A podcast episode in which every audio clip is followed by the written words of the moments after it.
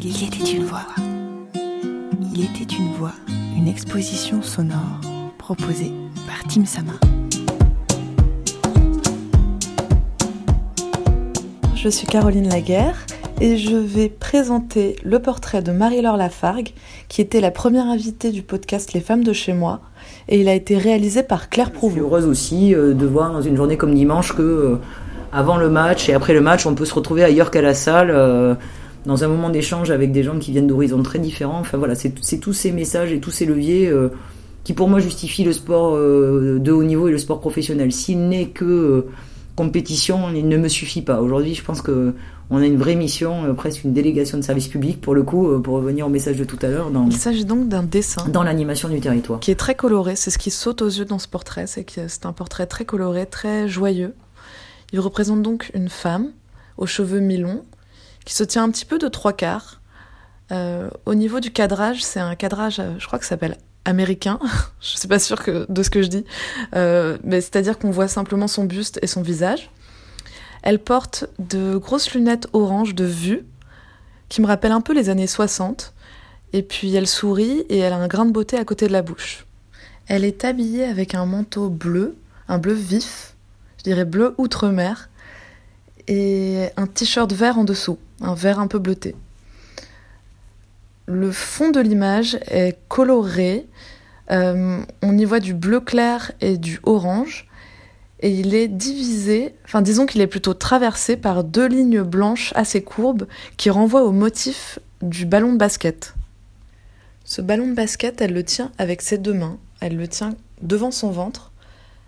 On voit ses mains, les bras sont hors champ, donc les bras sortent de l'image, et le ballon est central dans le sens où si on traçait un axe central vertical à l'image, le ballon serait tout en bas de cet axe.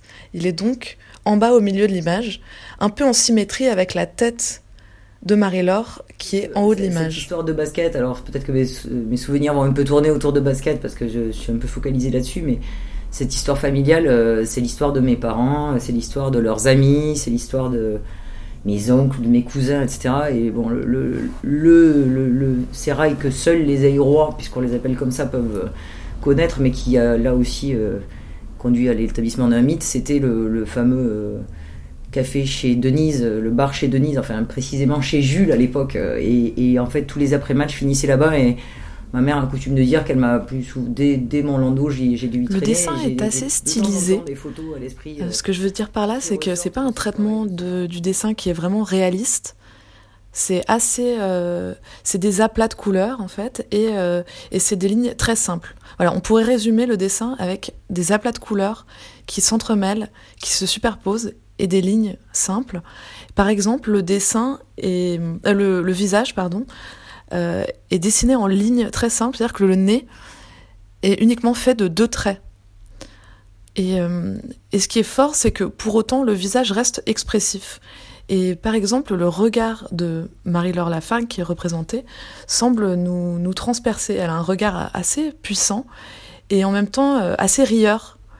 Il émane de toute cette image quelque chose de très positif. Par ailleurs, le travail de Claire Prouveau en général, et notamment sur cette image, me rappelle pas mal des, des mouvements de l'art moderne du début du XXe comme par exemple euh, le cubisme, euh, le futurisme. C'est vraiment dans l'utilisation des couleurs, une manière très singulière d'utiliser les couleurs, et de créer des dynamiques grâce aux couleurs et aux formes. C'est-à-dire que son image, euh, là c'est une illustration qui représente Marie-Laure Lafargue, donc qui représente une personne, et elle arrive à nous faire passer une sorte de force euh, on sent une femme qui a confiance en elle, on sent une femme euh, qui est sûre d'elle. Euh, donc le dessin nous, fait passer une partie de la personnalité de, Marie-Laure Lafargue, et en même temps c'est une image qui pour moi est travaillée comme presque une image abstraite, dans le sens où si on la voyait de très très loin et sous la pluie dans un flou, l'image resterait quand même très belle en fait parce que les couleurs sont très travaillées. D'ailleurs, euh, on remarque qu'elle utilise les couleurs complémentaires, qui sont ici le orange et le bleu, et on remarque que le bleu fait beaucoup ressortir le orange. Et, euh, le orange est à la fois le ballon de basket, mais aussi les éléments du visage importants de Marie-Laure Lafargue. Donc euh, le choix de ces couleurs, en fait, met en avant les objets principaux du dessin. Euh, j'ai rencontré l'autre jour, alors ça, ne me rajeunit pas, mais la mère d'une jeune candidate à l'entrée au centre de formation de Basketland qui jouait au basket avec moi à l'époque et qui me dit euh, T'avais compris assez tôt qu'il y avait un truc bizarre chez toi parce que tu, poussais la chansonnette après les matchs, mais quand on partait, tu lisais Le Monde dans le bus. Et c'était toujours un truc qui m'avait perturbé. Mais euh, non, enfin c'est, enfin voilà, moi je suis boulimique de découvertes et de rencontres et de c'est un dessin qui euh, est certainement numérique. Ceci dit, elle a beaucoup travaillé les textures dans ce dessin, euh, si bien qu'on dirait que c'est une peinture ou une gravure à certains endroits. En tout cas, on a une impression de d'artisanat.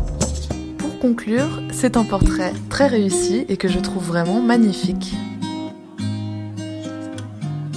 Il était une voix, épisode 16 sur 46, réalisé par Margot Labarthe.